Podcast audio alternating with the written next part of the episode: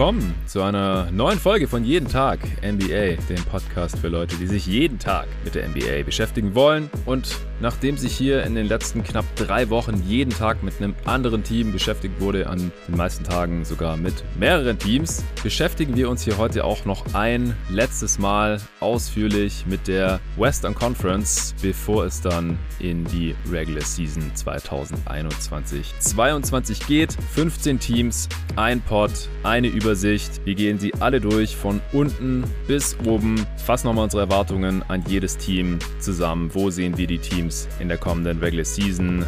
Worauf ist zu achten und äh, wo haben wir da vielleicht auch Differenzen? Dann werden wir da kurz drüber quatschen. Und außerdem sprechen wir dann noch kurz über die Rookie Scale Contract Extensions, die es kurz vor der Deadline, die gestern Abend war, gegeben hat.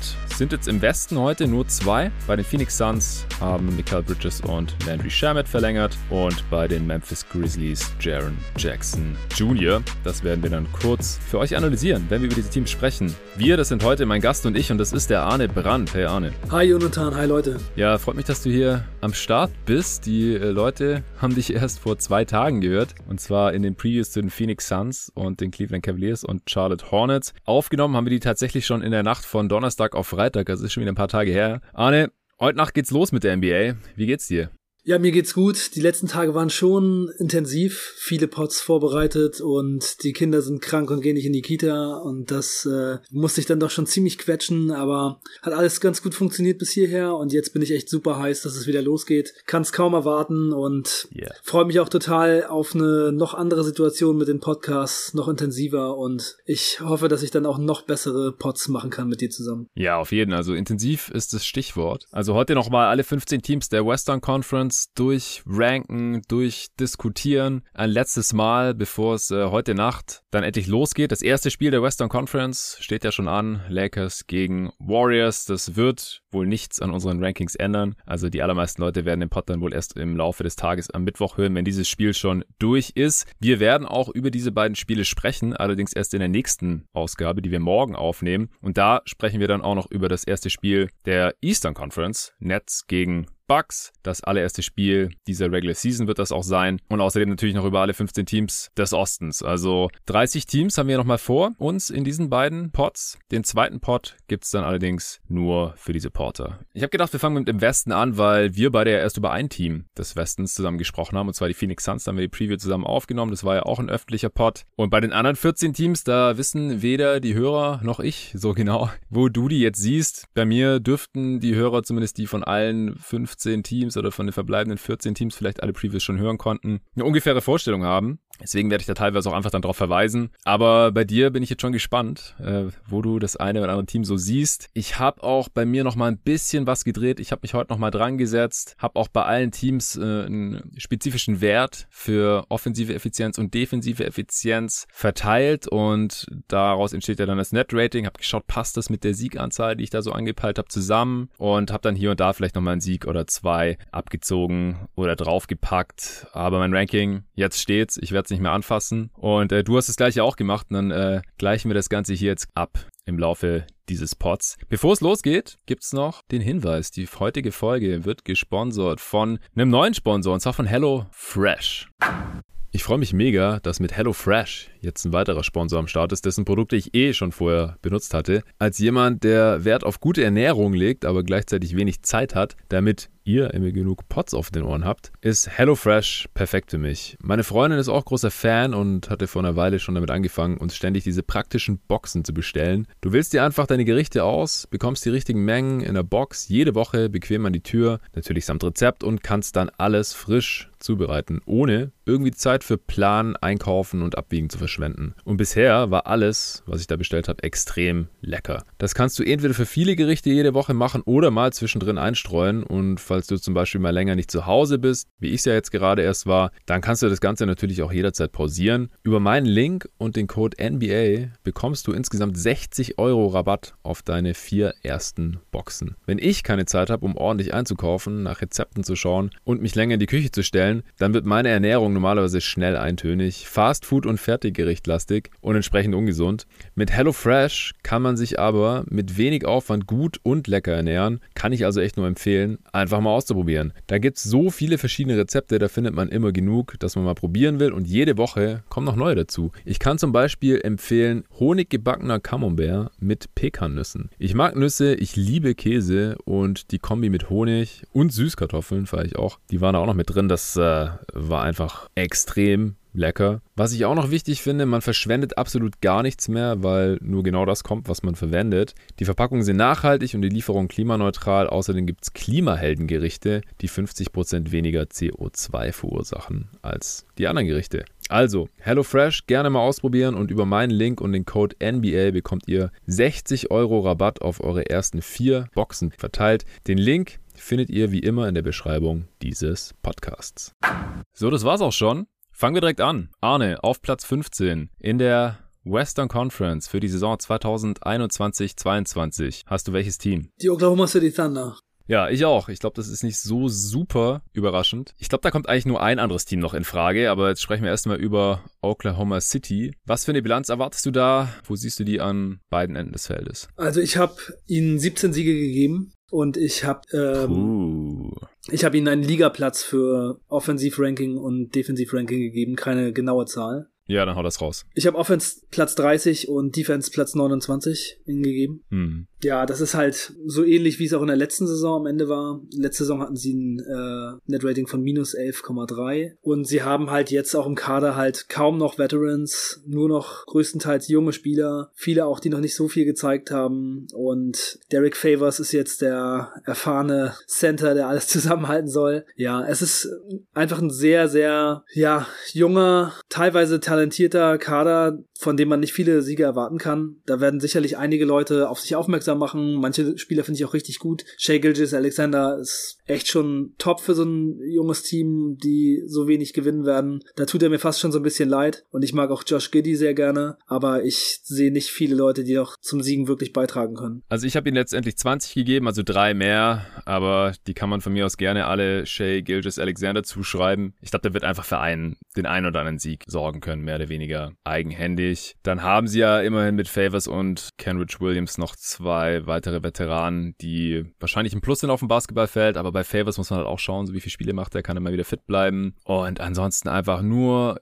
junge Spieler, relativ rohes Talent. Ich habe es mit Tobi ausgeführt hier in der Preview. Ich habe ihnen die zweitschlechteste Offense und die drittschlechteste Defense gegeben, aber das äh, ergibt dann halt bei mir auch sogar trotzdem das schlechteste Net-Rating der gesamten Liga. Ja, und deswegen, äh, ich habe sie ganz unten hier für die kommende Saison. Bei mir sind es trotzdem noch 20 geworden, aber ich würde jetzt auch überhaupt nicht gegen die 17 angehen. Ich glaube einfach, wenn Shea mehr als 35 Spiele macht, dann kann man am Ende eine 2 vorne haben. Aber sie wollen nicht gut sein. Sie werden nicht gut sein. Ja. Und deswegen sind wir uns hier, glaube ich, dann auch einig. Ich werde noch dazu sagen, wo wir in der Preview jeweils den Best und Worst Case hatten oder wo ich den hatte. Best Case, denke ich, 27 Siege. Mehr kann es wirklich nicht werden. Glaube ich auch überhaupt nicht dran. Äh, da müssten sie quasi das ganze Jahr so overperformen performen, wie sie es zu Beginn der letzten Saison getan haben, unter ihrem damals neuen Headcoach Dagnall, der auch immer noch da ist, aber das Spielematerial ist einfach nochmal eine Ecke jünger und schlechter. Und im Worst Case, glaube ich auch, können es halt so 15, 16 werden. Und dann hat man dieses Jahr vielleicht auch einen Top-3-Pick oder einen Top-5-Pick erstmal.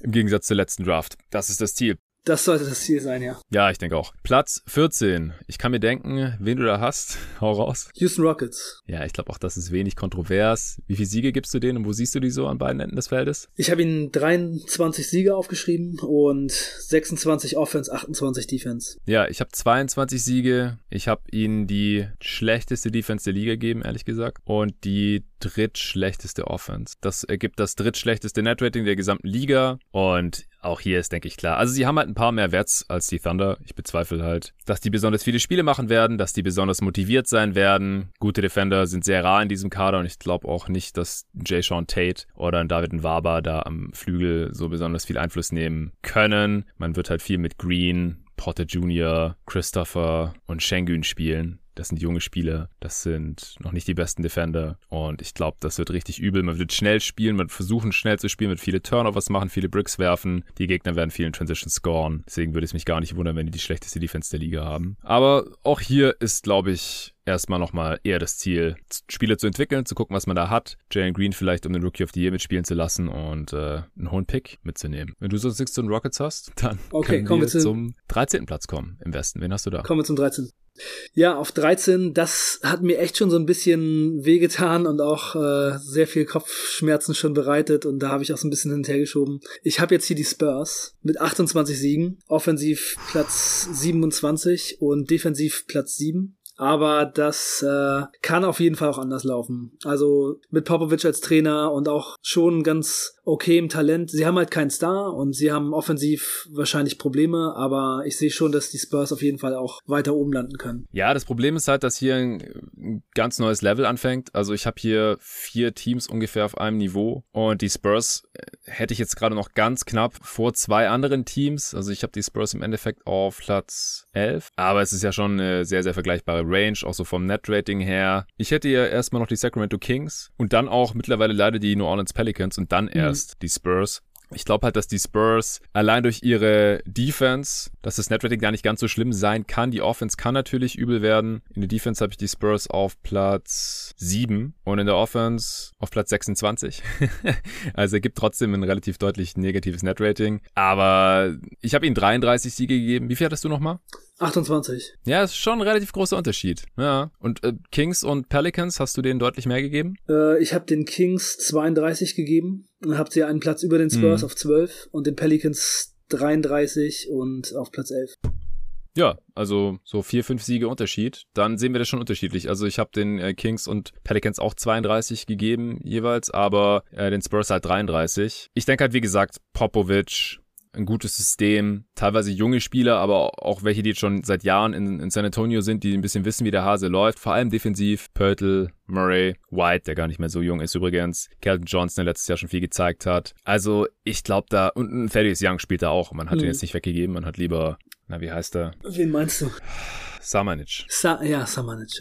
Ja. Lukas Samanic jetzt gewaved, anstatt den noch irgendwie äh, weiter auszuprobieren und ranzulassen. Thaddeus Young nicht getradet. Also ich glaube einfach, das reicht für mehr als 30 Siege. Ich habe jetzt wie gesagt hier gerade noch 33. Du hast auch gesagt, das könnte höher hinausgehen. Mhm. Jetzt gerade bei den Houston Rockets habe ich Best und Worst Case ein bisschen unterschlagen, weil ich auch einfach äh, es finde ich super relevant halte, glaube ich. Aber ja. liefere ich mal noch nach. Bei den äh, Rockets Best Case glaube ich 25, mehr wird's nicht und das ist immer noch unter ihrer Over-Underline. Worst Case halt auch so 16, 17, vielleicht auch 15, sowas um den Dreh. Und bei den Spurs, wo siehst du das da? Also ich sehe den Best Case für die Spurs schon vielleicht so 10 Siege drüber. Also ich könnte mir schon vorstellen, dass es auch so äh, 38. 38 werden können, ja. Ja, ich glaube halt, dass es im Best Case im mittleren 40er Bereich ging, ehrlich gesagt. Also wenn ein paar Spieler sich offensiv so weit weiterentwickeln, dass man da halt nicht eine schle fünf schlechtesten Offenses hat, die Defense wird so oder so gut sein. Sind wir uns da einig? Ja, die Defense wird gut sein, ja. Und wenn man dann offensiv nicht sackt, dann hat man wahrscheinlich schon mehr oder weniger ein ausgeglichenes Netrating, vielleicht sogar ein positives und dann gewinnst du mehr als du verlierst, normalerweise. Und dann kannst du halt auch 43, 44, 45 Siege holen, meiner ja. Meinung nach.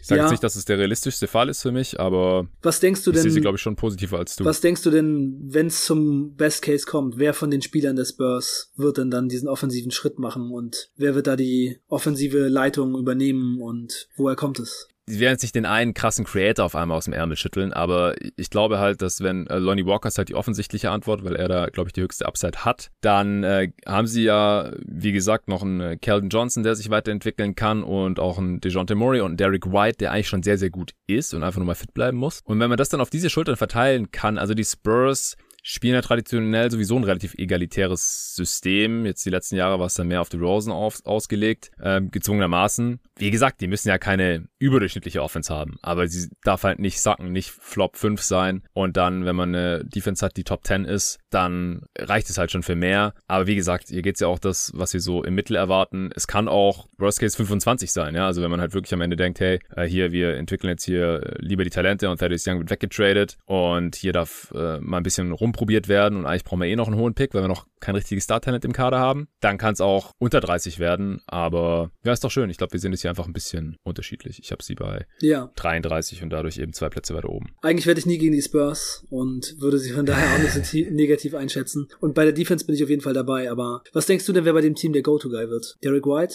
Ja, okay. ich glaube, ja. Ja, okay. Ich bin mal gespannt. Ja, dann sprechen wir doch jetzt über die Kings, die ich hier als nächstes habe, auf Platz 13. Aber wie gesagt, im selben Tier mit den Spurs und auch den Pelicans und noch einem weiteren Team, das ich aber ganz äh, an der Spitze dieses Tiers habe. Die habe ich alle im unteren 30er bis mittleren 30er Bereich, was die Siege angeht. Äh, die Kings, wie viel hast du denen gegeben? Nochmal 32? 32 genau. Und ich habe ihnen beim Offensive Rating den 17. Platz, nee, 14. Platz gegeben und beim defensiven Rating den 28. Ja, beim Defensivrating habe ich ihnen den 29. gegeben. Sie hatten letztes Jahr den 30. Ich weiß nicht, warum es auf einmal so viel besser werden sollte, ehrlich gesagt. Aber du ja auch nicht.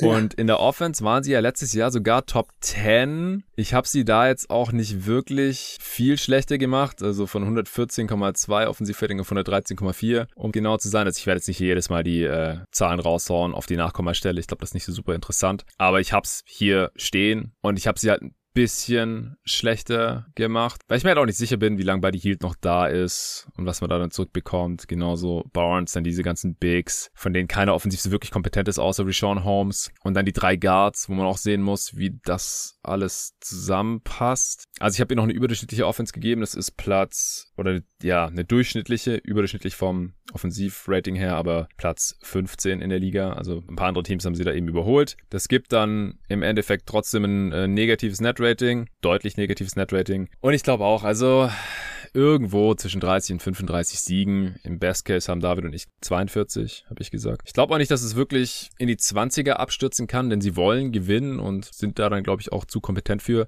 Aber die Konkurrenz im Westen ist riesig und deswegen habe ich sie jetzt hier auf 13 geschoben. Ja, ich glaube, das wird ihre Range sein. Ich sehe bei diesem Team auch ziemlich große Probleme, falls sich da mal jemand verletzt, denn sie haben so viele Center und so wenig auf Forward und Guard, was dann nochmal nachrutschen könnte. Also, ja. das ist schon ein sehr unausgewogener Kader und da kann man schon in so einer langen Regular Season mal leicht in Probleme geraten ja, sie haben einfach gar keine Wings.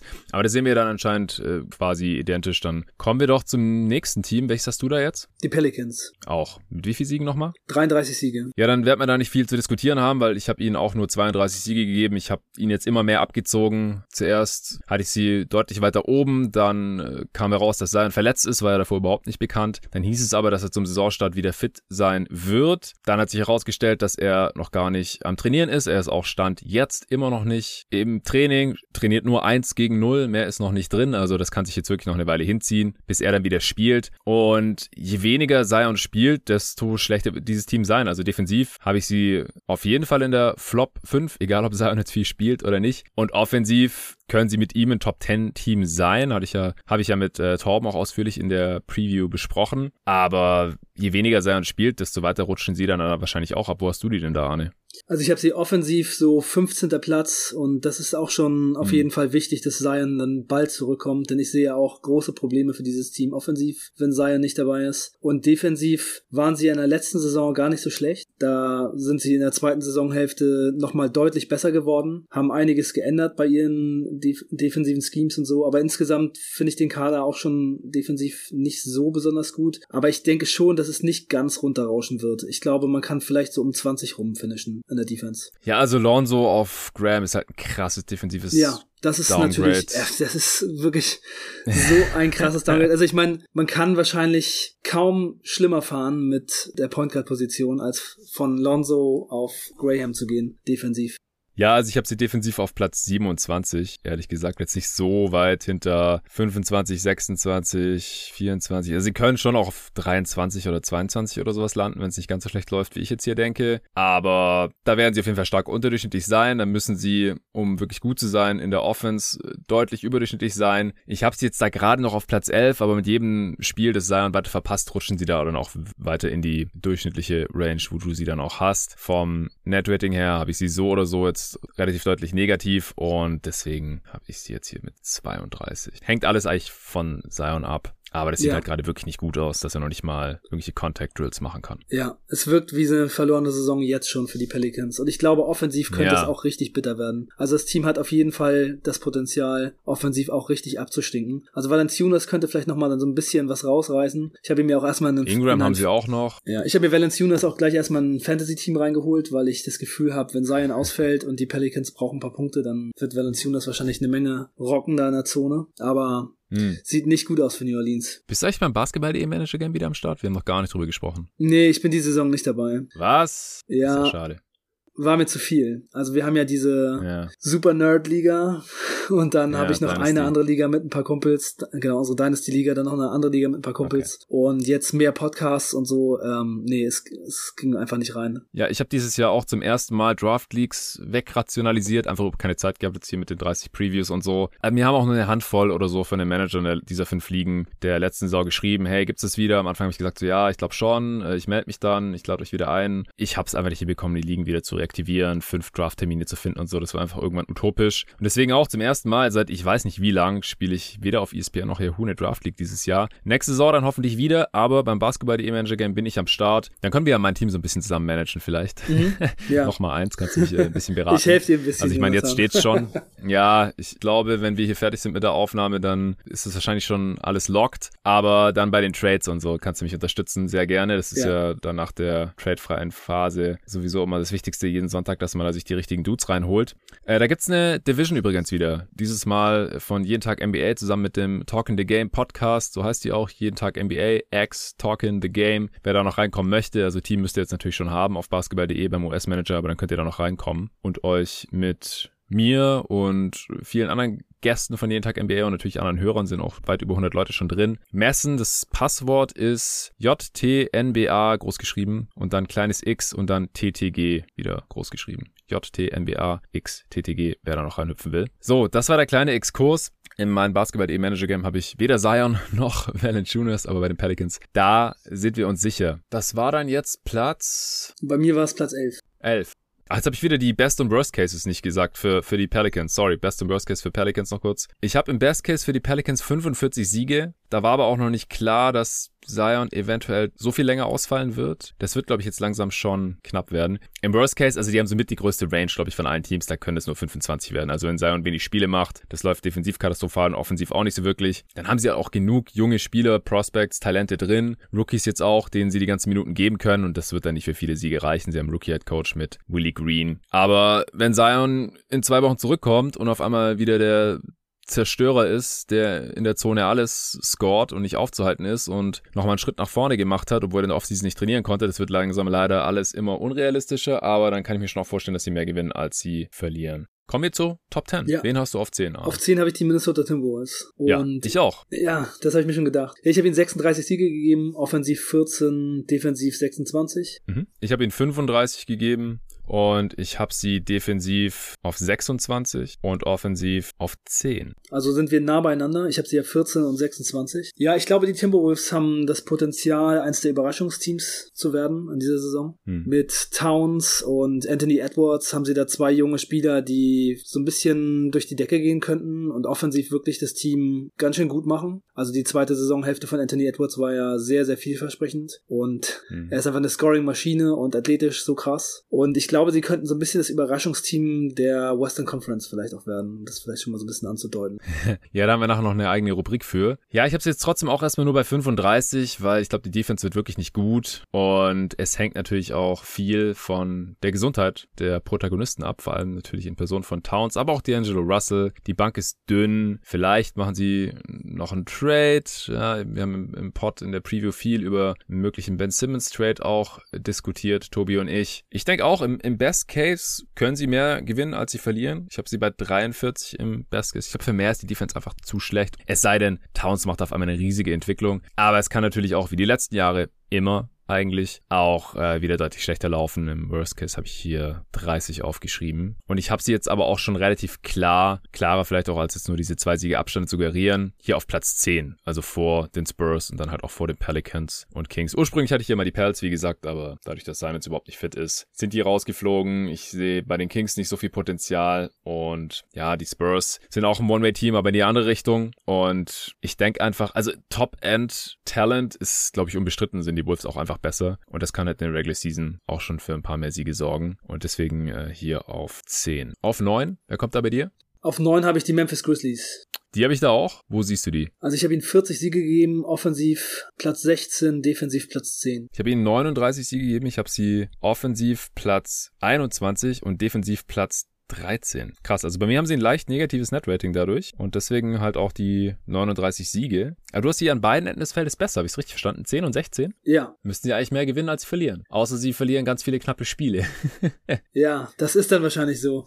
Ja, ich auch bei den Grizzlies sehe ich das Potenzial, dass sie mehr gewinnen und äh, ein bisschen angreifen. Also der Kader gefällt mir echt gut. Steven Adams gefällt mir gut als Ersatz für Valenciunas, den sie ja nicht halten wollten. Und dadurch haben sie eben im Draft bessere äh, Rookies bekommen. Zum Beispiel Zaire Williams war da direkt dran beteiligt an, dem, an der Transaktion. Und auch ansonsten gefällt mir die Rotation echt gut in Starting Five und Bank. Und ich glaube, da ist auch mit den jungen Spielern viel drin. Gerade bei Ja Morant und Jaron Jackson erwarte ich, dass da einiges kommt. Und wir reden ja auch gleich noch über die Vertragsverlängerung von Jaron Jackson. Aber bei den Grizzlies könnte ich mir auch vorstellen, dass es wirklich zu einigen überraschenden Ergebnissen kommt. Ja, also ich habe jetzt gerade nochmal genauer drauf geschaut. Ich habe sie leicht unterdurchschnittlich in der Offense aber besser als in der letzten Saison. Und defensiv habe ich sie ein bisschen schlechter. Ja, habe ich ja mit Torben auch in der Preview ausführlich besprochen. Sie haben das Team eigentlich eher ein bisschen verjüngt. Bin mir nicht sicher, wie gut Jaron Jackson Jr. defensiv schon ist. Das haben wir da auch ausführlich diskutiert. Ich fand jetzt seine Vertragsverlängerung auch sehr interessant. 105 Millionen über vier Jahre. Das Vierjahres-Max wären 133 gewesen, also so 28 Millionen unter seinem, unter diesem Max halt. Natürlich weit weg von dem vollen Fünf-Jahres-Max-Deal von 102 72 Millionen, den ja zum Beispiel Andrew Ayton wollte, aber nicht bekommen hat. Er kann, wenn er mal fit bleibt und wenn er sich defensiv noch weiter verbessert, weniger fault vor allem,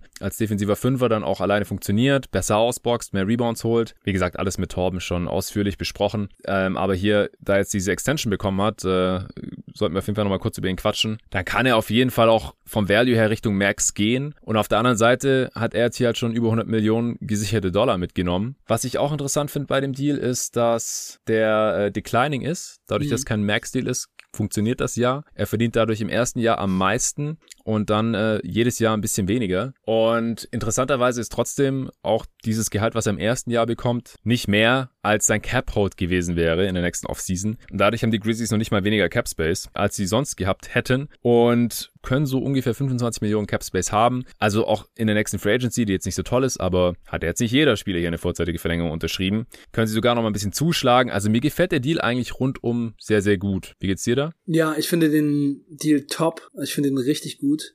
Denn ich denke, dass Jaron Jackson schon das Talent hat, Max-Spieler zu sein. Gerade offensiv, glaube ich, ist das schon auf jeden Fall drin. Und wenn er auch noch Center spielen kann, wenn er das hinbekommt, dann, dann wird es sehr, sehr gut werden. Und ja, es sind halt manchmal so eine Situation, ich meine, das ist halt für das Team jetzt so ein bisschen schwierig gewesen, weil er verletzt war und noch nicht so viel gezeigt hat ähm, für den Spieler auch irgendwie schwierig, aber wenn das funktioniert, wenn er wirklich sich gut entwickelt, dann hat man hier Jaron Jackson für deutlich weniger Geld mit einem kleinen Deal und wenn er wirklich der zweite Star neben äh, Morant werden kann, dann sieht's wieder für die Grizzlies richtig gut aus. Also ich sehe wirklich eine gute Zukunft für dieses Team und ich glaube, dass der Deal echt tipptopp ist. Ja, und dazu ist er, glaube ich, noch nicht mal voll garantiert. Das heißt, wenn Jaren Jackson Jr. jetzt wirklich massive Verletzungsprobleme haben sollte, die nächsten vier Jahre, dann können sie ihn auch entlassen und müssen ihm nicht das volle Gehalt zahlen am Ende.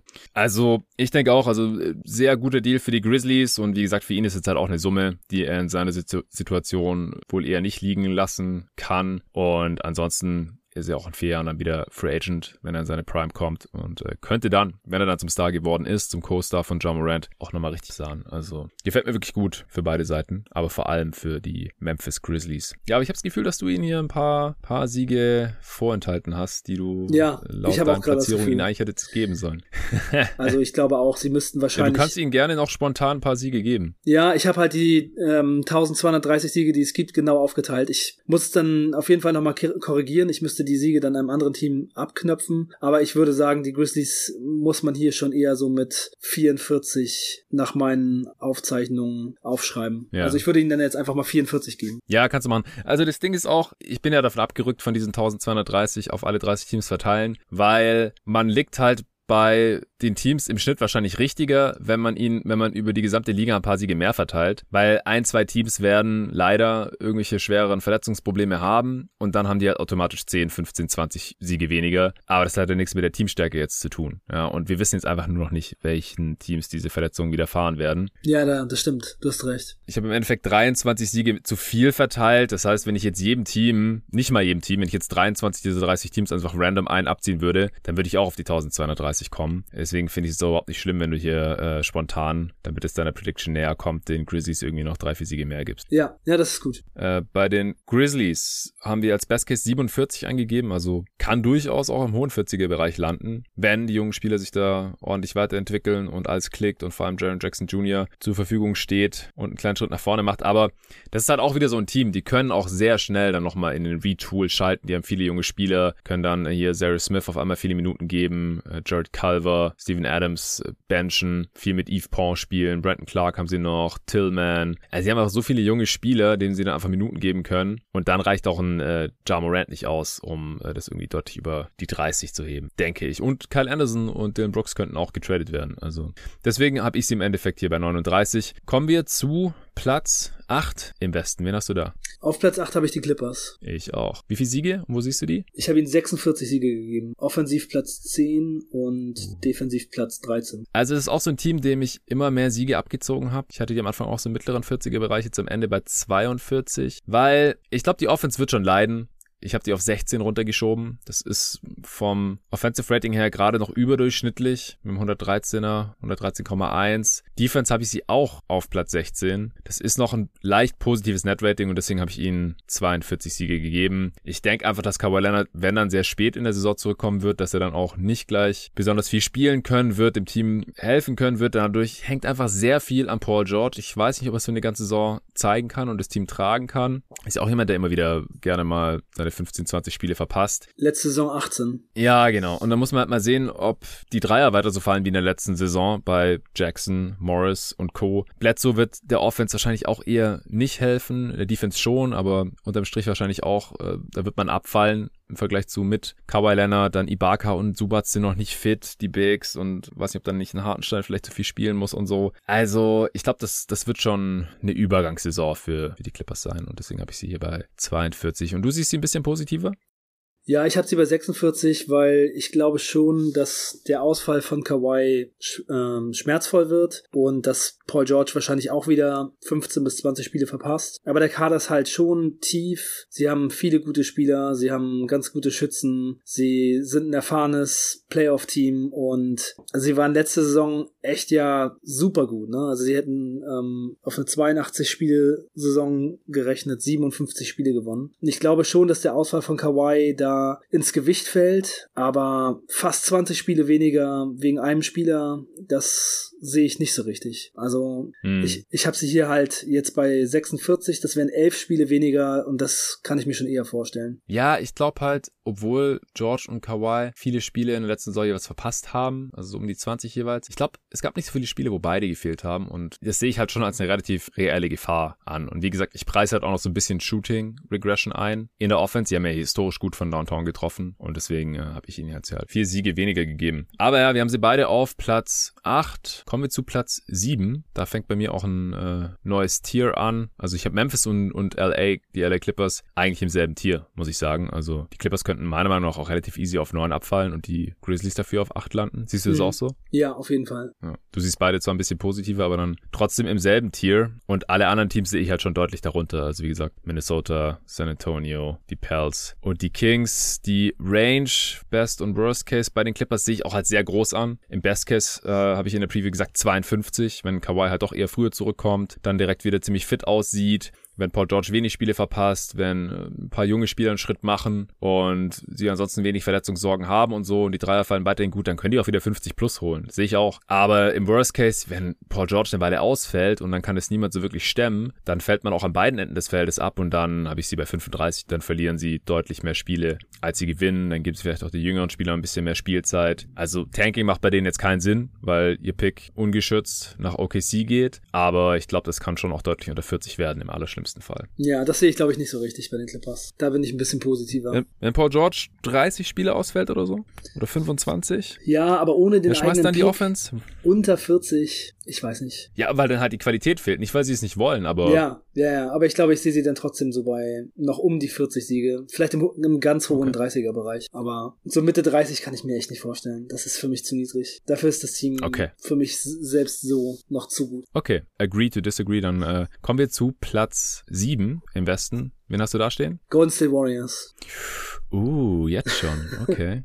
Ja, ich bin einfach nicht so besonders high bei den Warriors diese Saison. Ja, das ist dann unser, also wir waren ja bisher immer mehr oder weniger einer Meinung, aber das ist dann unser erstes größeres Disagreement, weil ich habe die Warriors auf vier im Westen. Klar, ja. ist relativ eng jetzt, wie gesagt, es fängt jetzt hier auch ein neues Tier an, auch ein neues ähm, Regular Season Tier, aber ich habe hier erstmal noch zwei andere Teams. Aber bleiben wir noch erstmal bei den Warriors. Wie viele Siege okay. und äh, Offensive und Defensive Rating Platzierung heraus? Okay, äh, 47 Siege habe ich ihm gegeben und die Platzierungen sind offensiv 15 und defensiv 7. Ja, also ich habe den 52 Siege gegeben und ich habe sie offensiv ein bisschen besser, Platz 13 und defensiv viel besser. Da habe ich sie auf Platz 3. Krass. Ja. Ja, ich finde das Team einfach deutlich tiefer als in der vergangenen Saison. Und deswegen glaube ich auch, dass die ein deutlich besseres Netrating haben werden. Ich glaube, dass sie offensiv nicht mehr so implodieren, wenn Curry sitzt. Und ich glaube auch, dass sie defensiv, selbst wenn Draymond nicht spielt, ein bisschen besser sein können. Einfach weil sie kompetentere Spieler im Kader haben, gerade auf dem Wing. Ich glaube, dass Wiseman kein Spiel mehr starten wird in dieser Saison, im Gegensatz zur letzten, was sie äh, an beiden Enden des Feldes wirklich gekillt hat, aber gerade defensiv. Also, ich glaube einfach, das war letzte Saison schon äh, relativ nah am Worst Case dran, gerade als dann Curry noch die Spiele verpasst hat. Und es hängt jetzt gar nicht so sehr von Clay ab, habe ich ja in der Preview auch schon gesagt, sondern ich glaube einfach ein Team, wenn Curry wieder annähernd auf diesem MVP-Level spielt und einen soliden Supporting Cast hat, also wirklich nur solide, keine Stars oder irgendwas, er ist klar der beste Spieler dieses Teams, äh, das reicht nicht mehr ran an die glorreichsten Tage. Aber dann reicht es bei mir für 52 Siege, für 50 plus. Und es ist hier die erste größere Diskrepanz bei uns. Also ich habe sie auf vier. Und ich, äh, wie gesagt, ich habe das hier jetzt noch in Tiers eingeteilt, aber ich kann mich jetzt hier eigentlich schon ziemlich selbstbewusst hinstellen und sagen, äh, ich sehe sie deutlich besser als du. Ja, ja, ich kann da einfach irgendwie nicht so richtig hinkommen. Ich hatte sie erst ein bisschen höher und musste sie dann weiter runterschieben. Also für mich ist einfach irgendwie so diese Kombination aus Clay Thompson kommt zurück, hat zwei Jahre nicht gespielt, muss dann während der Saison irgendwie ins Team eingebaut werden dann sehe ich auch nicht so richtig, wo die offensive Verbesserung des Teams ansonsten herkommen soll. Dann haben sie mit Kuminga, Wiseman und Moody drei Rookies, die hochgepickt wurden, denen sie Spielzeit geben müssen. Und ich finde ja, Otto Porter und Bielica als Verpflichtung auch nicht so besonders gut. Es gefällt mir alles, einfach alles nicht so gut und ich bin halt auch von den anderen Teams, die ich jetzt da drüber habe, einfach mehr überzeugt. Ja, ja, kommen wir gleich zu. Also ich glaube einfach, dass die Rookies und oder die zwei Rookies und Wiseman nicht besonders viel spielen werden. Ich glaube auch, dass Jordan Poole einen deutlichen Schritt nach vorne machen wird. Clay Thompson wird diesem Team helfen, egal wie viel oder wenig er spielt. Also ich glaube, das ist einfach ein deutliches Upgrade zur letzten Saison und ich glaube, ich sehe auch einfach Bielica, Porter Jr. und auch Andre Godala positiver als du. Aber auch hier, also ja vollkommen in Ordnung, ist ja spannend. Im Best Case habe ich sie bei 56 sogar. Im Worst Case, also auch hier relativ große Spanne, äh, wenn Clay irgendwie erst viel später zurückkommt. Äh, Pool macht nicht den Schritt, den jetzt irgendwie alle erwarten. Die ganzen Verpflichtungen spielen so wie bei ihren letzten Teams und Curry verpasst wieder ein paar Spiele und Wiseman darf doch mal irgendwann wieder starten und dann dürfen die Rookies ran. Dann kann das auch schnell irgendwie Richtung ausgeglichenes Netrating wieder gehen und dann hat man halt nur 41 Siege. Aber ich habe sie jetzt gerade deutlich näher am West am Best Case mit 52 und auf 4. Du hattest die auf 7. Auf 7 habe ich die Dallas Mavericks oder Portland Trailblazers. Ich habe ihnen beiden 49 Siege gegeben, aber ich würde jetzt hier mit den Mavs gehen, weil ich den Blazers ein bisschen besseres Netrating noch verpasst habe. Wo hast du Dallas? Äh, Dallas habe ich auf 4. Uh, dann quasi getauscht mit den Warriors. Und die Blazers? Die Blazers habe ich auf 6. Ja, dann quatschen wir erst über Portland, dann haben wir die näher beieinander, wenn es bei dir das nächste Team ist. Also dann haben sie beide auf 6 einfach. Wie viele Siege für Portland und wo siehst du die? 49 habe ich ihm gegeben. Ach auch, okay. Also den Warriors hatte ich den Warriors hatte ich 47 gegeben. Ja, ja, ja, aber 49 habe ich den Portland Blazers, ah, ja, Trailblazers okay. auch gegeben, meinte Aha, ich. Okay. Und in äh, Offense und Defense, wo hast du sie da? Ich habe ihn offensiv Platz 2 gegeben und defensiv so. 25. Okay, dann sind wir die echt sehr ähnlich, also auch Platz 2 und dann defensiv Platz 24. Also wir sehen, dass sie offensiv was ähnliches abreißen wie in der letzten Saison. Ich habe ihnen ein bisschen schlechteres Netrating gegeben, aber eben trotzdem noch Platz 2 und defensiv, glaube ich schon, können sie einen relativ großen Sprung machen. Also es war einfach auch katastrophal in der letzten Saison. Und das Personal ist auch einfach deutlich besser. Ja. Und wenn Nokic nicht mehr so viele Spiele verpasst, dann ist man defensiv automatisch besser. Man hat Larry Nance Jr. Äh, ich glaube, dass Covington eine Rolle spielen kann in der Defense jetzt, die ihm besser liegt. Habe ich auch alles mit Ole in der Preview besprochen gehabt. Mhm. Und ich glaube, dann äh, müssen wir uns da jetzt auch nicht weiter dran aufhalten, oder? Nee, also die Blazers gefallen mir auf jeden Fall richtig gut und die werden eine gute Saison spielen, glaube ich. Mit ein bisschen Glück mal und paar defensiven Impact-Spielern jetzt vielleicht noch dazu, könnte es nochmal so ein bisschen nach oben gehen auch. Also auch bei denen sehe ich, dass da vielleicht, wenn McCollum sich nicht verletzt und so eine geile, so einen geilen Start in die Saison hat wie letztes Jahr, dass es echt mal yeah. nochmal eine erfolgreiche Saison werden kann für die Blazers. Ja, oder wenn, wenn Nurkic, wie gesagt, fit bleibt oder Cody Zeller oder beide, ja, das wäre ja richtig krass, ja. wenn die beiden mal fit bleiben, dann haben die eigentlich gleich direkt eine viel bessere Defense. Ja, ja. und dann, wie gesagt, Nance Jr., wenn der auch fit bleiben kann, das sind halt viele Vans, deswegen habe ich mich im Endeffekt nicht durchringen können und ihnen eine 5 vorne hinstellen. Und ich wollte auch keine, nicht mehr als fünf Teams haben, die ich über 50 habe im Westen. Das wäre dann auch ein bisschen viel gewesen. Aber im Best Case kann es easy über 50 gehen. Ich habe im Best Case 53 sogar gesagt. Im Worst Case, also auch wenn Billups äh, neues defensive Scheme greift. Das ist natürlich auch wichtig. Die verteidigen jetzt einfach anders als vorher. Ja. Wie gesagt, zieht euch die Preview rein. Aber es kann natürlich auch in die andere Richtung gehen. Die Spieler scheinen teilweise einfach verletzungsanfällig zu sein. Billups ist ein Rookie-Headcoach und weiß nicht genau, was da passiert. Und Dame ist halt immer noch, ja, wenn jetzt vielleicht nicht kurz vor der Trade-Forderung, aber so ein bisschen ein Pulverfass könnte das halt trotzdem sein. Und ähm, ich gehe jetzt nicht davon aus, dass er während der Saison getradet werden möchte. Aber im Worst Case muss man es vielleicht mit einberechnen. Und dann habe ich sie halt nur so bei 36 oder so. Also sie haben auch eine riesige Spanne, aber ich halte es für sehr viel wahrscheinlicher, dass sie so Richtung 50 gehen in dieser Western Conference. Weil die Offense, ich sehe nicht, wie die schlechter werden soll. Ja. Und die Defense, die wird besser werden. Das ist eigentlich sicher und dann müsste man hier landen. Dann kommen wir jetzt zu den Mavs, die du auf 4 hast und ich jetzt im Endeffekt quasi auf 7 geschoben habe. Wenn auch mit 49 Siegen, ich hatte die schon bei 50, aber wie gesagt, ich konnte jetzt hier auch nicht irgendwie 57 Siegeteams in der Western Conference haben. Und dann hat es eben die Mavs getroffen bei mir. Wie viele Siege hast du denen gegeben? Den habe ich 51 gegeben. Und wie siehst du die an beiden Enden des Feldes? Offensiv Platz 4, defensiv Platz 19. Wie hast du sie? Ich sehe sie auf 7 und 19, also sehr ähnlich. Ja, also mir gefallen die Mavs echt total gut und sie sind ja auch in der letzten Saison ziemlich gebeutelt gewesen von Covid, hatten dann einen ganz schwierigen Stretch. Da stand es dann zwischenzeitlich 13 Siege, 15 Niederlagen und dann sind sie aber 29, 15 bis zum Ende der Saison gegangen. Also da haben sie schon einfach nochmal ihre Qualität gezeigt. Jetzt haben sie natürlich mit Jason Kidd einen neuen Trainer, der echt schwierig ist und ja, wenn er sich nicht verbessert hat, vielleicht vielleicht äh, dem Ganzen dann eben auch im Weg steht. Aber allein mit Luka Doncic und diesem Kader sehe ich echt so viele positive Dinge und das kann Jason Kidd wahrscheinlich nicht mal vermurksen. Und ich finde auch, dass Reggie Bullock als Verpflichtung richtig nice aussieht, denn er hat über 10 Dreier pro 100 Possessions genommen mit 41 Prozent und wird sicherlich eine bessere Rolle spielen als andere Spieler, die sie da versucht haben. Und das wird auch nochmal ganz positiv sein und vielleicht gibt's ja auch so eine bisschen bessere Saison von Porzingis nochmal, dass er so ein bisschen davon profitieren kann, dass er diese Offseason mal so ein bisschen an seinem Game arbeiten konnte und so.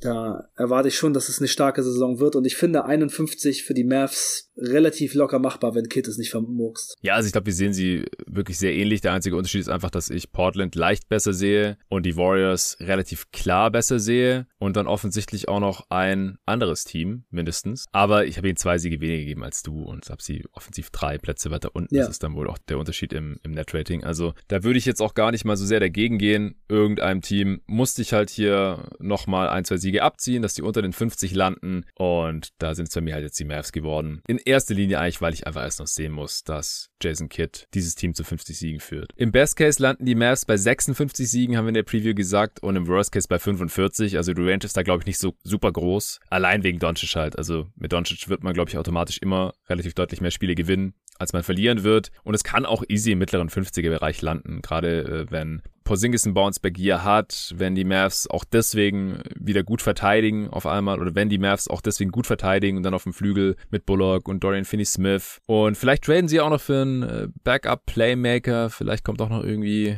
Dragic zu seinem Landsmann ins Team oder sowas, dann kann ich auch sehen, wie sie im mittleren 50er. Dann kommen wir jetzt zu meinem Platz 5. Bei dir müsste es auch Platz 5 sein, oder? Also ich habe auf 5 die Denver Nuggets. Oh, okay. Nächster großer großer Unterschied hier, denn die habe ich auf zwei und auf fünf habe ich die Lakers schon. Okay, ja. Kann ich verstehen. Also dann kommen bei dir jetzt die Lakers auf fünf. Ja. Wo hast du die Lakers? Die Lakers habe ich auf drei. Okay. Mit wie viel Siegen? Ja, bei mir ist da alles total nah zusammen. Also ich habe sie mit 52 ja. Siegen auf Platz drei. Okay. Ja, dann sehen wir es relativ ähnlich. Ich habe sie mit 51 auf fünf. Darüber habe ich ja die Warriors, wie gesagt, mit 52 und darüber habe ich dann erstmal noch Phoenix und dann kommt erst Denver. Aber Bleiben wir doch erstmal bei den Lakers. Also ich habe denen dann nur einen Sieg weniger gegeben als du. Wo hast du die in Offense und Defense? Offensiv habe ich sie auf Platz 12 und defensiv habe ich sie auf Platz 8. Defensiv Platz 8. Ja, dann bist du hier wahrscheinlich auf dem Anthony Davis Defensive Player of the Year Hype Train, weil sonst, also die haben halt außerdem und LeBron eigentlich kaum einen Defender, zumindest keinen, der, der fit ist. Also zumindest nicht auf dem Flügel. Also Ariza fällt jetzt aus, wie du ja auch äh, weißt natürlich. Wir haben in unserem ja. Dynasty League Team drin und haben da jetzt ihn versucht auch noch irgendwie zu dumpen. Äh, hat jetzt aber nicht geklappt, dann behalten wir ihn auch erstmal. Also ich habe sie defensiv nur auf Platz 11, also außerhalb der Top 10 und offensiv habe ich sie auf Platz 9, weil ich glaube halt mit AD auf der 5 und mit LeBron und einem Haufen Shooting und auch Westbrook in der Regular Season, viel in Transition und so, da hat man wahrscheinlich mehr oder weniger automatisch eine Top 10 Offense. Also offensiv ist man schon ein deutlich besseres Team als in der letzten Saison, defensiv dafür deutlich schlechter und deswegen bin ich hier gelandet. Aber du hast sie in der Defense besser als in der Offense. Ja, aber wir sind da ja trotzdem recht nah beieinander. Ne? Das sind dann so zwei, drei ja. Plätze Unterschied in Offense und Defense. Das finde ich jetzt nicht so dramatisch. Und ich meine, wenn LeBron und AD die gesamte Saison spielen, dann sind sie halt defensiv schon in vielen Lineups echt krass, weil die beiden sind einfach defensiv total heftig. Also letzte Saison waren LeBron und Anthony Davis zusammen im 98. Percentile defensiv. Da hatten sie natürlich auch bessere Verteidiger drumherum, aber es liegt eben zu einem Großteil auch von den beiden. Und ich glaube, sie haben halt immer noch genug, dass man dann um die 10 herum landen kann und so hast du sie ja auch ungefähr. Ja. Jetzt noch Avery ja, ja, Bradley reingeholt. Stimmt. Russell Westbrook kann sich in dieser Saison vielleicht auch mal so ein bisschen auf seine Defensive konzentrieren, weil er nicht mehr so viel den Ball in der Hand hat. Das will ich erst noch sehen.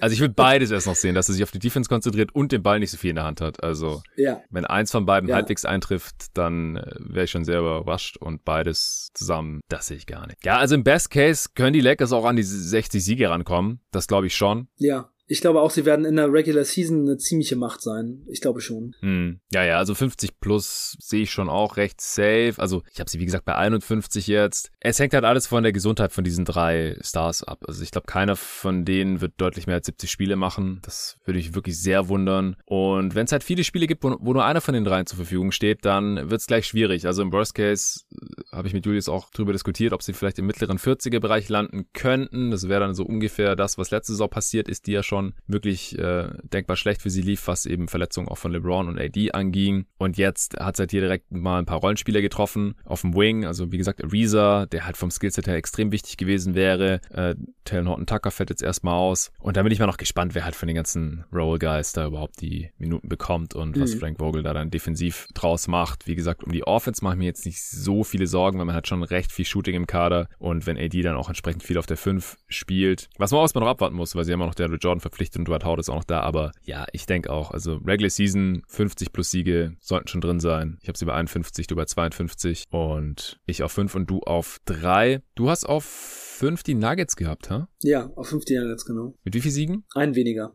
51. Okay, ich habe die mit 55, also bin echt auf dem Nuggets Regular Season Hype Train. Wo siehst du die denn an beiden Enden des Feldes? Weil ich habe die auch mit einem echt hohen Net-Rating jetzt hier versehen, mit dem äh, zweithöchsten im Westen dann auch schon noch deutlich hinter meinem Platz 1, aber... Ja, ich habe sie offensiv Platz 8, defensiv Platz 14. Ja, defensiv habe ich sie auch auf Platz 14, interessanterweise, aber ich habe sie offensiv auf Platz 3. Das sehe ich halt schon. Also mit Jokic hat man eigentlich automatisch einen Top 5 Offense und ja, Jamal Murray fehlt, aber ich glaube halt, dass Michael Porter Jr Jr. offensiv mittlerweile auch so einen großen Impact hat. Und ich glaube halt, dass der tendenziell so, so spielen wird, wie er es in der letzten Saison ohne Jamal Murray getan hat. Ich glaube einfach, dass die beiden plus ein Aaron Gordon, der aus meiner Sicht offensiv wahrscheinlich auch einfach besser sein wird als in der letzten Saison jetzt nach einem Training Camp zusammen und so. Ich glaube, dass die zwei Spieler, Jokic und Porter und dann noch ein Gordon, dass die schon für eine sehr gute Offense reichen können. Also gerade die ersten beiden genannten. Ich weiß nicht, ob man hier nicht. Also wie kommst du denn drauf, dass sie auf Platz 8 landen? Erklär's vielleicht selber mal. Ja, also ich sehe sie ja auch als Regular Season Win Maschine. Sie haben auch in der letzten Saison, nachdem Murray ausgefallen ist, einfach weiter gewonnen. Sie haben komplett alle Spiele in der Regular Season ohne Murray 16 gewonnen, 8 verloren und auch am Ende lief's einfach gut. Ich glaube aber trotzdem, dass eine ganze Saison mit Campazzo und Morris auf Point Guard schon dazu führen wird, dass man vielleicht ein bisschen schlechter wird in der Offense. Also ich sehe sie ja trotzdem noch auf einem sehr, sehr hohen Niveau, aber ob man ohne Jamal Murray wirklich dieses Niveau halten kann und ob Porter das schon so liefert, das will ich erstmal noch sehen. Also ich habe irgendwie das Gefühl, dass es vielleicht eben auch schwierig wird und dass man dann eben eher den achten Platz macht. Und ich will jetzt nicht irgendwie sagen, dass es auf jeden Fall passieren muss, muss, aber Jokic hat bisher ja fast noch gar keine Spiele mal irgendwie verpasst. Das wäre halt auch immer eine Möglichkeit, dass er mal ein mhm. paar Spiele aussetzen muss zumindest. Und ja, ich habe irgendwie schon das Gefühl, wenn man seinen Star Point Guard verliert, dann könnte man auch mal drei Plätze im Offensivrating abrutschen. Ja, ja, mal gucken, wie fit Barton dieses Mal ist, aber der hat letzte Saison halt auch mehr als 15 Spiele verpasst und ist äh, in der Offense auf jeden Fall ein deutliches Plus. Und ich glaube auch, dass nicht zu unterschätzen ist, dass man halt auch viel Smallball spielen wird. Man hat ja außer Jokic eigentlich gar keinen richtigen echten Big Man im Kader mit äh, den Greens dann als den Backup-Fünfern sozusagen oder vielleicht mal Signagi oder so. Aber also man wird da auch viel Small spielen. Das spricht auch eher noch für eine gute Offense. Und Defense sehen wir ja gleich. Also dann haben sie beide irgendwo im Mittelfeld auf Platz 14. Also wie gesagt, ich glaube einfach, dass die Offense besser sein wird, auch ohne Murray. Und deswegen habe ich sie auf Platz 2 im Westen. Aber ich habe schon gemerkt, also das war jetzt in jedem Pod, wo das irgendwie zur Sprache kam, egal ob es der beste Wettenpot war mit Tobi oder als ich beim Erber Podcast eingeladen war. Äh, die hatten die Nuggets auch tiefer und auch in der Nuggets Preview hatte ich ein paar mehr Siege im Best Case zumindest als der Julian. Im Best Case sehe ich nämlich sogar 60, Worst Case 48. Also Jokic hat einfach noch nie Spiele verpasst oder der restet auch nicht. Also ich sehe es halt als wahrscheinlicher an, dass es auch nicht passiert, als wenn er immer wieder ein paar Spiele fehlt. Also weißt du, wenn, wenn ein Spieler einfach nie verletzt ist, dann ist es auch wahrscheinlicher, dass er wieder viele Spiele machen wird. Also klar, aber vielleicht setzt er mal zwei, drei aus oder sowas. Aber ich denke, 70, zwischen 70 und 80 Spielen wird er auf jeden Fall machen und dann wird es auch nicht weniger als 48 Siege werden und im Best Case sehe ich, wie gesagt, sogar 60. Also ich würde den Denver Nuggets auch alles zutrauen. 60 Spiele hört sich schon viel an, aber das ist wirklich einfach ein sehr, sehr gutes Regular Season Team. Also irgendein Team wird im Westen 60 Siege holen. Ich sehe es bei einem anderen Team als realistischer an, aber dann kommen für mich halt auch schon die Nuggets. Aber wir müssen jetzt mal zu deinem Platz 3 kommen, oder? Nee, da hattest du die Lakers. Ja, mein Platz 2. Mavs. Dein Platz 2, mein Platz 3, da habe ich die Phoenix Suns. Ja, ich habe auch die Suns auf 2 jetzt. Okay, wie viele Siege hast du da und Offensiv- und Defensiv-Rating nochmal? Wir haben zwar die Preview zusammen aufgenommen, aber nochmal zusammengefasst. Ja. Wo siehst du sie da jeweils? Wir haben die Preview gemacht, da habe ich 53 Siege für sie gesagt und offensiv 9. Platz, defensiv 6. Platz. Okay, also ich habe ihnen jetzt auch nur noch 53 gegeben. Ich habe sie mittlerweile in der Offense besser als in der Defense. Offense Platz 5, Defense Platz 12, weil ich habe ein bisschen Angst jetzt hier mit dieser DeAndre Ayton Situation. Wir sprechen jetzt auch über die Extensions. DeAndre Ayton hat seine Extension nicht bekommen. Das sollte keinen verwundern. Das habe ich in der Preview schon so vorhergesagt, weil einfach klar war, so spät, kurz vor der Deadline, bekommt keiner mehr einen Max-Deal, weil entweder der Besitzer oder das Front Office denkt, der Typ ist den Max wert und dann wird er rausgegeben oder halt nicht und dann wird er nicht rausgegeben. Und das Komische ist jetzt hier bei dieser Suns-Ayton-Situation, dass äh, laut Wojnarowski die Suns ihm keinen 5-Jahres-Max-Deal geben wollten, sondern lieber nur so 3, 4. Und dann haben die Suns ja folgerichtig jetzt auch nichts zu verlieren, weil das werden sie in der nächsten Offseason dann auf jeden Fall auch matchen können und dann sogar für günstiger. Also, wenn sie sagen, wir wollen ihn nur für drei, vier Jahre, warum auch immer, also verstehe ich einfach nicht, weil er kann dann auch aussteigen. Oder wird er wieder Free Agent, wenn der Salary Cap wahrscheinlich signifikant ansteigt und wenn er dann einen Max Deal bekommt, dann ist es auf einmal teurer, als wenn er da noch unter Vertrag steht, jetzt noch unter den alten Konditionen, denn bei einem Max Deal vom eigenen Team sind halt die maximalen Steigerungsraten des Gehalts pro Jahr 8%, aber wenn er zwischendrin Free Agent geworden ist, dann kann er halt auf einmal in dem dann vierten oder fünften Jahr von jetzt aus gesehen deutlich mehr verdienen. Also vielleicht glauben die Suns auch einfach nicht richtig dran und denken, ja, eher kein echter Max-Player. Deswegen zahlen wir es ihm jetzt nicht und im nächsten Sommer wahrscheinlich dann auch eher nicht, weil er es immer noch nicht bewiesen haben wird. Und ein anderes Team kann ihm zwar einen Max-Deal hinlegen, aber dann nur mit 5% Gehaltssteigerung pro Jahr. Und selbst wenn er dann halt einen 3 plus 1 Vertrag unterschreibt, was ja immer so Worst Case ist aus Sicht des alten Teams, wenn man das dann matchen muss, also ist er Restricted Free Agent, die sonst können jedes Vertragsangebot matchen, dann haben sie im Endeffekt halt nur diesen 3 oder 4 Jahresdeal gegeben, dem sie ihn jetzt sowieso geben wollten. Also ich weiß nicht, warum Phoenix ihn nicht für 5 Jahre binden möchte. Ich verstehe, dass sie ihn noch nicht als Max-Player sehen. Da gab es jetzt ziemlich viel Unverständnis auf Twitter, wo er anscheinend einhellig eher als Max-Player gesehen wird. Ich habe in der Preview ausführlich dargelegt, wieso ich das noch nicht tue. Aber als Fan wäre es mir natürlich lieber gewesen, wenn man ihn einfach behalten hätte und er wäre safe da die nächsten fünf Jahre. Ähm, und ich würde es ihm auch wünschen und gönnen. Und vor allem denke ich halt, dass er, wenn er seine Kohle bekommen hätte, eher wieder ganz normal seine Rolle ausfüllen würde und weiter seine Big Man-Sachen machen würde. Hochprozentig finishen, am Ring, seinen Körper in die Schlacht schmeißen, hart verteidigen, On-Ball, im Post gegen Bigs, switchen gegen Guards, rebounden und so weiter und so fort. Und ob er das jetzt noch weiterhin so macht, also diese Rollenspieler-Sachen in Anführungsstrichen, wenn er denkt, er muss beweisen, dass er ein Max-Player ist. Das haben wir in der Preview auch schon besprochen. Mhm. Keine Ahnung, könnte jetzt in verschiedenste Richtungen gehen. Deswegen habe ich den Suns glaube ich, ein oder zwei Siege abgezogen.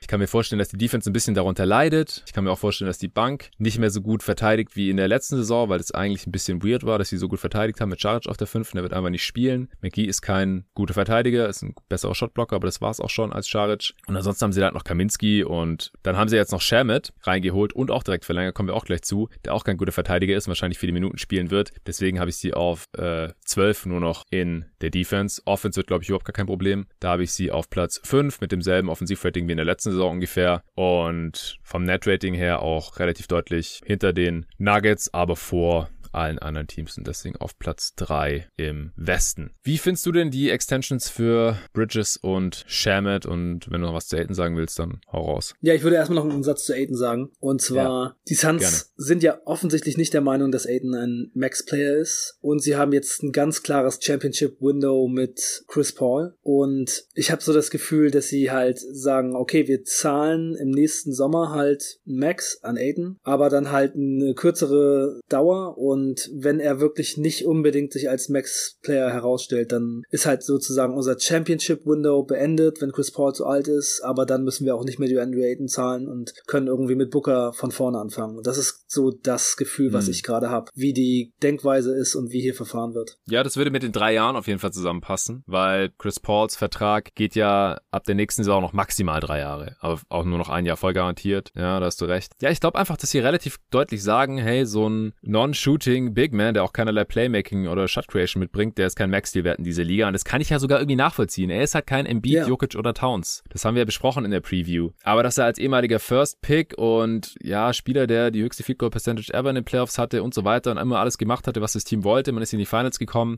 Ich meine, er ist jetzt der erste First Pick in den letzten, ich glaube, 20 Jahren oder so, der keine vorzeitige Extension bekommen hat, außer Anthony Bennett. Das, das fühlt sich natürlich übel an. Das verstehe ich ja auch, dass es das scheiße ist für ihn. Ich kann wirklich beide Seiten verstehen hier bei dieser Geschichte. Und im Endeffekt, wie gesagt, als Fan sage ich, hey Sava, gib ihm einfach die Kohle. Und selbst wenn er dann die letzten paar Vertragsjahre oder so äh, nicht diesen Max wert ist, dann ist er vielleicht tradebar, weil er noch so jung ist oder der Vertrag läuft ja dann auch irgendwann wieder aus. Man, man wird ja niemals hier irgendwie einen 33-jährigen Center, der nichts mehr bringt, überbezahlt haben oder sowas. Also für mich würde sich das Risiko da halt auch einigermaßen in Grenzen halten. Und wenn man halt schon einen Contender beisammen hat, ja, ja dann, dann behalt ihn halt auch beisammen. Aber das Ding ist ja, halt auch. Ich habe noch einen Punkt, Jonathan, den ich nochmal ja, anbringe. Gerne, oder? bitte. Und zwar, wenn du es als Front Office mal so siehst, sagen wir mal, die Suns holen vor dieser vergangenen Saison nicht Chris Paul rein. Ja. Und sie haben nicht so eine unglaublich gute Saison und diesen Run und Chris Paul hat diesen positiven Einfluss auf die Andre Ayton. Würde man ihm dann für das, was er bisher gezeigt hat, Max zahlen? Höchstwahrscheinlich nicht. Also ich glaube, Nö. durch die Umstände, die entstanden sind, wirkt Ayton halt auch viel positiver und viel wertvoller, als er es vielleicht eigentlich wirklich ist. Also ich kann die Denkweise des Suns schon so ein bisschen nachvollziehen und eine der schlechtesten Sachen, die man machen kann als Front Office, ist halt den Fall falschen Leuten Max-Deals geben. Ja, aber sie sind ja sowieso nicht flexibel die nächsten Jahre. Also auch nach der Bridges und Shamit Extension. Es wäre halt wirklich nur die Kohle von Sava gewesen.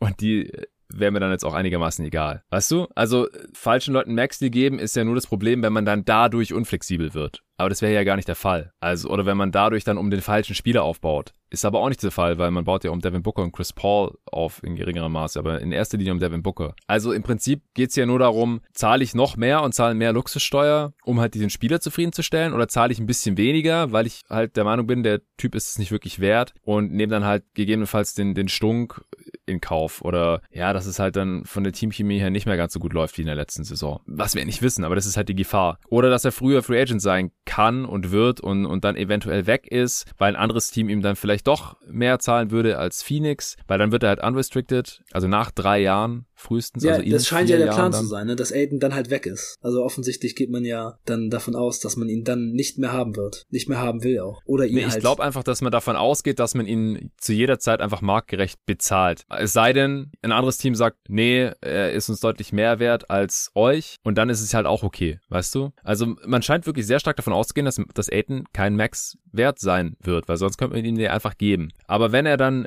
jetzt doch zu einem echten Max-Player werden sollte und den im nächsten Sommer dann angeboten bekommt, dann kann man den ja einfach matchen. Das kann man ja jederzeit tun. Wenn er kein Max-Player sein sollte und er bekommt im nächsten Sommer trotzdem einen Max-Deal angeboten, dann wird man ihn vielleicht nicht matchen, aber dann denkt man vielleicht, ja gut, dann war es nicht so schlimm. Also, das sind, glaube ich, hier so die, die Szenarien. Oder man geht halt davon aus, in vier Jahren, wenn er dann wirklich unrestricted ist, dann äh, wird sich da halt dann nochmal zeigen, ob er von einem anderen Team wirklich deutlich mehr angeboten bekommt. Das sind, glaube ich, hier so, so ein bisschen die, die Faktoren, die dazu geführt haben. Was mich dann erstmal verwirrt hat, ist halt die Shamit Extension, weil es hieß ja erstmal, der kriegt 43 Millionen über vier Jahre. Dann habe ich gedacht, wenn es diese 43 Millionen die Diskrepanz waren zwischen dem, was Aiton geboten wurde und dem, was er haben möchte, was ja durchaus der Fall sein könnte, dann äh, hätte ich es komisch gefunden, weil dann hätte ich die Kohle lieber bei Aiton gesehen, weil er halt aus meiner Sicht ganz klar der größere Difference Maker ist für den Contender als ein Landry Shamit, wo ich mir immer noch nicht sicher bin, ob der in den Playoffs spielen kann, wegen der Defense. Ja, also ich sehe es halt so, dass man das Team jetzt halt für diesen Zeitraum mit Chris Paul halt verbessert und man hat eben nicht Aiden fünf Jahre an der Backe, wenn man nicht der Meinung, also man, es ist ja klar, man muss Aiden halt Max Geld zahlen, damit er halt da bleibt die nächsten Jahre. Für die Zeit, wo Chris Paul und Devin Booker jetzt dieses Championship Window haben. Aber man will ihm nee, das ist aus meiner Sicht nicht klar, weil ich weiß nicht, ob er im nächsten Sommer von einem anderen Team Max Deal angeboten bekommt. Das hängt jetzt schon von dieser Saison ab. Weil ja. es gibt wenig Teams okay, mit Capspace und die ja, müssten das ja wäre dann ja dann für die Suns noch sogar noch besser. Genau. Das wäre ja dann sogar noch besser. Aber selbst wenn er einen Max Deal angeboten bekommt, wäre der Max Deal kürzer und dann müssten sie ihm, weißt du, das ist halt das Ding. Die Suns maximieren jetzt halt irgendwie schon ihr, ihr Championship Window dadurch. Also egal wie man es dreht. Er bekommt weniger als Max, gut für die Suns. Er bekommt Max Deal, der kürzer ist, gut für die Suns, weil vier oder fünf Jahre wollen sie ihm dann eh nicht zahlen. Und ich denke mal, dass die Suns schon davon ausgehen, dass wenn dieser Deal, den Aiden dann im nächsten Sommer letztendlich unterschreiben wird, ausläuft, dass er dann wahrscheinlich sowieso weg ist. Oder er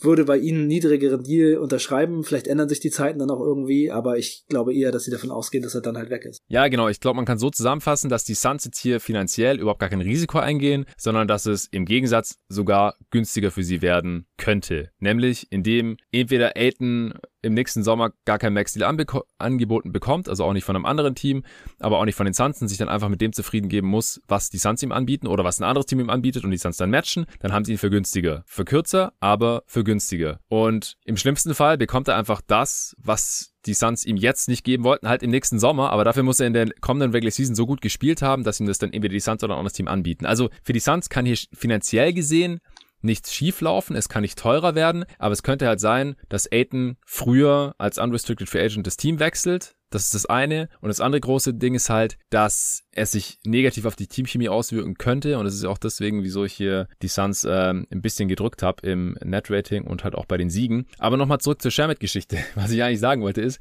es kam mir dann raus, dass nur die ersten beiden Jahre von ihm garantiert sind. Und dadurch ist der Deal halt auch nur noch halb so schlimm. Also ich finde, so circa 20 Millionen für die ersten zwei Jahre für so einen Spieler ist, ist okay. Ja, ich glaube, den bekommt man dann noch eher getradet. Ich finde es ein bisschen teuer, aber so Mid-Level, Exception, Höhe, das kann er schon wert sein, wenn er so ja, als quasi genau. ich mag sechster Mann eher von der Bank kommt. Ja, du magst ihn sowieso. Ja, ich mag Shamit, aber ich glaube auch, er kann es wert sein. Ob er es dann tatsächlich wert ist, muss man nochmal sehen, denn wenn er in den Playoffs nicht spielen kann, dann ist das doch eher nicht wert für so ein Team wie die Phoenix Suns. Ja, das ist halt das Ding. Also es kann halt auch sein, dass er nur der vierte Guard ist von der Bank. Das habe ich jetzt auch viel gelesen. Ja, kommt darauf an, wie man das definiert, weil wenn Chris Paul unten ist, dann kann es halt auch sein, dass Booker und Shamit zusammen auf Guard spielen und äh, dass Campaigns Rolle dann kleiner wird oder dass Booker quasi nominell auf die drei rutscht und man dann so Three-Guard-Lineups spielt. Also ich glaube, seine Rolle wird so oder so, zumindest in Regular Season, größer sein als die vom in Anführungsstrichen vierten Guard. Und er ist halt ein krasser Shooter. Also ich glaube, das kann man nicht, nicht abstreiten. Er muss halt jetzt zeigen, dass er mehr ist als so ein, weiß nicht, glorified Langston Galloway oder so, weil so einer ist ja keine 10 Millionen wert, vor allem nicht für einen Contender. Ähm, aber das würde ich jetzt auch noch nicht abschreiben. Also ich würde es jetzt auch nicht, das hat auf Twitter dann eine geschrieben, ja, der ist jetzt schon beim vierten Team, der, der wird die ganze Zeit nur rumgereicht. Ja, das werden, werden viele Spieler, die aber trotzdem gut sind. Ein Covington oder ein Crowder wechseln auch ständig das Team, aber das ist halt so, weil andere Teams diesen Spieler ständig Jeff wollen Green. und hat, ey, komm. ey, Jeff, Jeff Green, Green hat schon äh, mehrere Minimum-Deals unterschrieben. Das ja, aber Jeff Green zeigt immer wieder mal, was er kann. Ja, und dann zeigt er, er zeigt halt immer abwechselnd, was er kann und was er nicht kann. Und also soweit bin mhm. ich bei Shamit jetzt echt noch nicht. Ich würde jetzt gerade aktuell, würde ich sagen, es könnte halt schon noch, also nee. nicht vom Spieletyp, nicht vom Skillset her und so, aber halt eher in die Covington oder Jack Crowder Richtung gehen, dass halt ein Spieler ist, der ja. begehrt ist, weil dieses Skillset jedes Team gebrauchen kann und dann kriegt man halt ständig was äh, im Trade für so einen Spieler und deswegen wechselt er dauernd das Team. So ungefähr. Und nicht, weil den keiner haben will. Das wird sich halt noch zeigen müssen. Aber dadurch, ja. dass äh, die Jahre zwei und drei nicht garantiert sind, hält sich das Risiko in Grenzen. Die Suns halten große Stücke auf ihn. Monty Williams wollte ihn unbedingt haben. Ich glaube, er wird auch viel spielen. Und dann würde die Kohle halt wahrscheinlich auch wert sein, zumindest in Regular Season. Playoffs mal schauen. Ich hätte nicht gedacht, dass er eine Extension bekommt. Wir haben das in der Preview auch überhaupt nicht in Betracht gezogen. Aber jetzt so im Nachhinein hätte es mich wahrscheinlich nicht wundern sollen. Und Michael Bridges, da hatten wir drüber gesprochen. Wie gefällt dir die? Ja. Du hattest gesagt, 100, 100 Millionen könnte er als Free Agent bekommen nächstes Jahr. Ja, also das gefällt mir wirklich wirklich sehr gut. Das ist, es wirkt natürlich erstmal viel und es äh, gibt natürlich viele Teams, die auch versuchen, immer irgendwie so diese 3D Wing Defender Lücke mit allen möglichen anderen Leuten zu stopfen. Jedes Team ist da immer irgendwie mhm. bemüht und es gibt da viele Leute, die so durch die Liga geistern und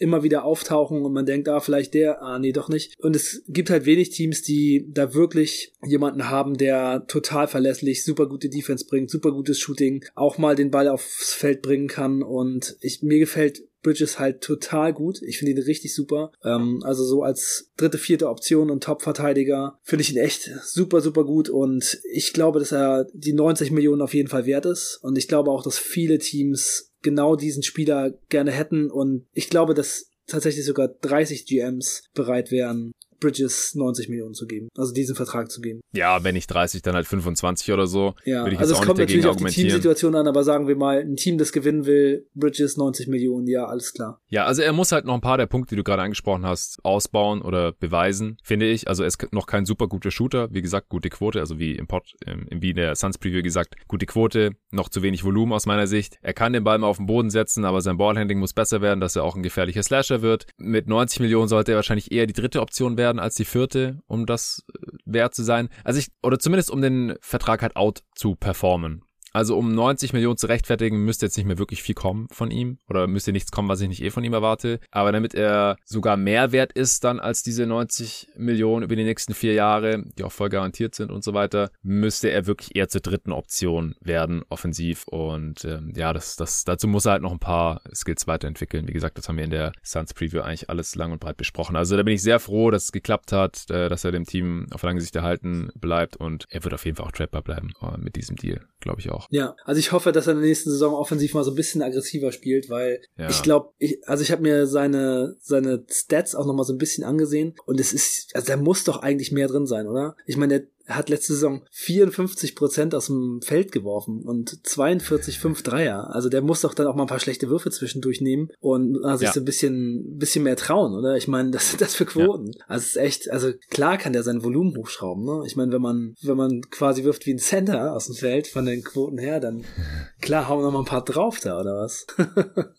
ja, ich bin ganz dafür, aber es ist halt eine Frage des Mindsets und das hat er bisher zumindest noch nicht gezeigt in, ja. in der NBA und in Phoenix und äh, das sollte dann dann halt noch kommen, aber ich glaube, dass er zumindest in dem Maße kommen wird und er verpasst auch nie ein Spiel und ist schon ein Top On-Ball Defender, Point of Attack und am Flügel, ähm, dass, dass er die Kohle wert sein wird. Ja. Okay, du hast die Suns auf zwei, ich habe da die Nuggets, wie gesagt, und auf Platz eins äh, bleiben dann ja nur noch die Utah Jazz. Wie viele Siege hast du denen gegeben und wo siehst du die an beiden Enden des Feldes? Also ich habe den Jazz 60 Siege gegeben und offensiv 3, defensiv 1. Ja, ich habe ihnen jetzt am Ende auch 60 gegeben. Irgendeinem Team wollte ich eine 6 vorne dran stellen. Ich habe sie offensiv auf 4 und defensiv auf 1. Also das nimmt sich nicht viel. Das ist auch ein etwas schlechteres Netrating jetzt bei mir als in der letzten Saison. Vielleicht kommen sie da nicht mehr ganz ran. Ich habe 9,4 gegeben. Mit 60 Siegen würden sie das dann auch wieder ein bisschen underperformen, glaube ich. Aber also, das ist auf jeden Fall die Definition von einer Regular Season Win Machine mit Rudy Gobert hinten, der den Laden zusammenhält. Und vorne das Shooting, das wird vielleicht ein bisschen regressieren. Vielleicht hat Jordan Clarkson nicht ganz so heiße erste zwei, drei Monate der Saison. Vielleicht werden Corny und Ingles ein bisschen älter. Aber auch von den Verletzungen und so, das habe ich ja auch mit Julian in der, Julian Wolf in der Jazz Preview ausführlich alles besprochen. Da lief es ja auch schon nicht ideal. Also, die waren noch weit weg von ihrem Best Case und waren trotzdem, also hatten das Netrating von einem 65-Siege-Team. Und wenn sie da ein bisschen schlechter werden, dann haben sie da am Ende der Saison trotzdem die 60. Das halte ich schon auch für relativ wahrscheinlich. Im Best Case kann es im mittleren 60er Bereich landen, denke ich, so 64, 65. Worst Case haben wir 50 gesagt. Also das ist auch der höchste Worst Case von allen. Sie haben einfach einen super hohen Floor. Ja. Es sei denn natürlich katastrophale Verletzung. Rudi Gobert fällt mega lang aus oder so und Hassan Whiteside darf dann da den Defensivanker spielen. Dann wird's übel, aber sowas lassen wir ja beim Worst Case immer außen vor. Also sogar so ganz katastrophale Verletzungen. Ja, die Utah Jazz müssen doch bei eurem Wetten-Podcast jetzt die beste Wette gewesen sein, oder? Das Over-Under?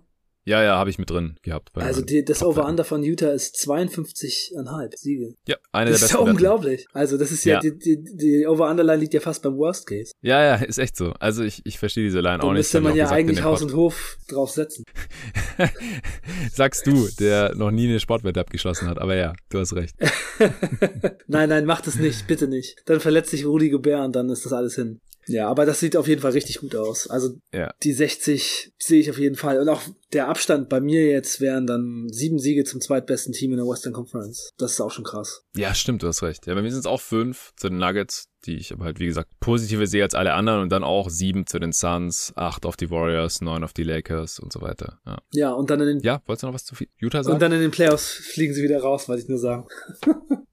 Ja, äh, können wir vielleicht noch mal ganz kurz drüber sprechen. Ich habe Playoff-Tiers hier noch erstellt, ehrlich gesagt. Und da habe ich die Jazz halt im, im dritten eigentlich. Also hast du das auch gemacht oder willst du ad hoc noch mal kurz drüber quatschen? Ich meine, wir haben es bei Phoenix eigentlich schon kurz gemacht, aber ich glaube, im Osten machen wir es auch. Und jetzt hier vielleicht noch ganz kurz so, wie siehst du da die Teams? Ja, ich habe es jetzt nicht vorbereitet, aber die Suns sehe ich als das beste Playoff-Team. Yes, Dann- haben wir auch in der Preview drüber gesprochen. Wenn die Lakers fit sind, müssen die da auch mitgenannt werden, denn der Kader Hab ist ich nicht ideal. Ja, aber die Lakers mit AD und LeBron sind immer gefährlich und für alles gut. Ja. Dann würde ich die Mavs da vielleicht noch mit reinnehmen, wenn sie tatsächlich so gut spielen, wie ich sie sehe und Luka Doncic eine MVP-würdige Saison spielt und das alles ganz gut zusammenpasst. Okay, krass. Habe ich nicht. Ja, das ist jetzt natürlich auch so off the top of my head. Ich habe mir darüber bisher jetzt Ja, noch nicht so viele Gedanken gemacht. Ist auch Aber okay. wenn Also die ich habe Defense die, ein bisschen- ich hab die Clippers. Wenn die Defense, Ja. ja. ich wollte nur sagen, wenn die Defense der Mavs ein bisschen solider wird in dieser Saison, dann kann ich mir schon vorstellen, dass es für sie ein bisschen mehr Erfolg in der Postseason gibt. Und auch wenn sie vielleicht in den Top 4 landen, wie ich sie hier habe, dass sie dann mal so ein bisschen weiter kommen können und da vielleicht schon Contender-Status beweisen können. Ja, also die Defense müsste halt deutlich besser werden. Ich glaube, bei den Clippers sehe ich da einen klareren Pfad. Ich habe sie hinter den Lakers und Suns im nächsten Tier, einfach weil ich keine Ahnung habe, wann und wie Kawhi zurückkommt und wie schnell er dann wieder in Topform ist. Aber wenn er halt, also wenn die Clippers vielleicht irgendwie noch die erste Runde gewinnen können oder so, auch wenn er noch nicht bei 100% ist und wenn er dann ab der zweiten Runde bei 100% ist, dann können die auch in die Finals kommen oder so. Also dann wäre es halt umgekehrt im Vergleich zur letzten Postseason, wo er am Anfang dabei war und dann raus ist. Und wenn es dieses Mal andersrum ist, klar, sie hätten die erste Runde jetzt in den letzten Playoffs nie gewonnen. Nicht ohne Kawhi in, im Terminator-Mode. Aber das ist für mich zum Beispiel so eine Sache, die ich mir einfach nicht vorstellen kann. Also, dass wirklich Kawhi Leonard die Regular Season quasi nicht spielt, dann kurz vor den Playoffs oder während der Playoffs zurückkommt und dann wirklich einen positiven Einfluss auf das Spiel haben kann. Ich kann mir das einfach nicht vorstellen. Und sowas hat es in der NBA auch, glaube ich, noch nie gegeben. Also, dass jemand so zurückkommt und dann wirklich noch in den Playoffs eingreift. Ich glaube, es ist einfach nicht möglich. So ja, aber er hatte ja keinen keinen vollen Kreuzbandriss, sondern nur ein anderes. Und deswegen kann er ja auch schon so relativ früh wieder zurückkommen. Und wenn er wirklich im März zurückkommt, also das ist halt alles Best Case, klar, dann kann er Ramp-Up machen, März, April. Und äh, dann ist er halt in den Playoffs wieder fit. Also ich halte da, äh, sau blöd zu sagen. Aber ich glaube, bei den Mavs müsste halt defensiv so viel passieren, dass ich das halt noch fast für wahrscheinlicher halte bei den, bei den Clippers.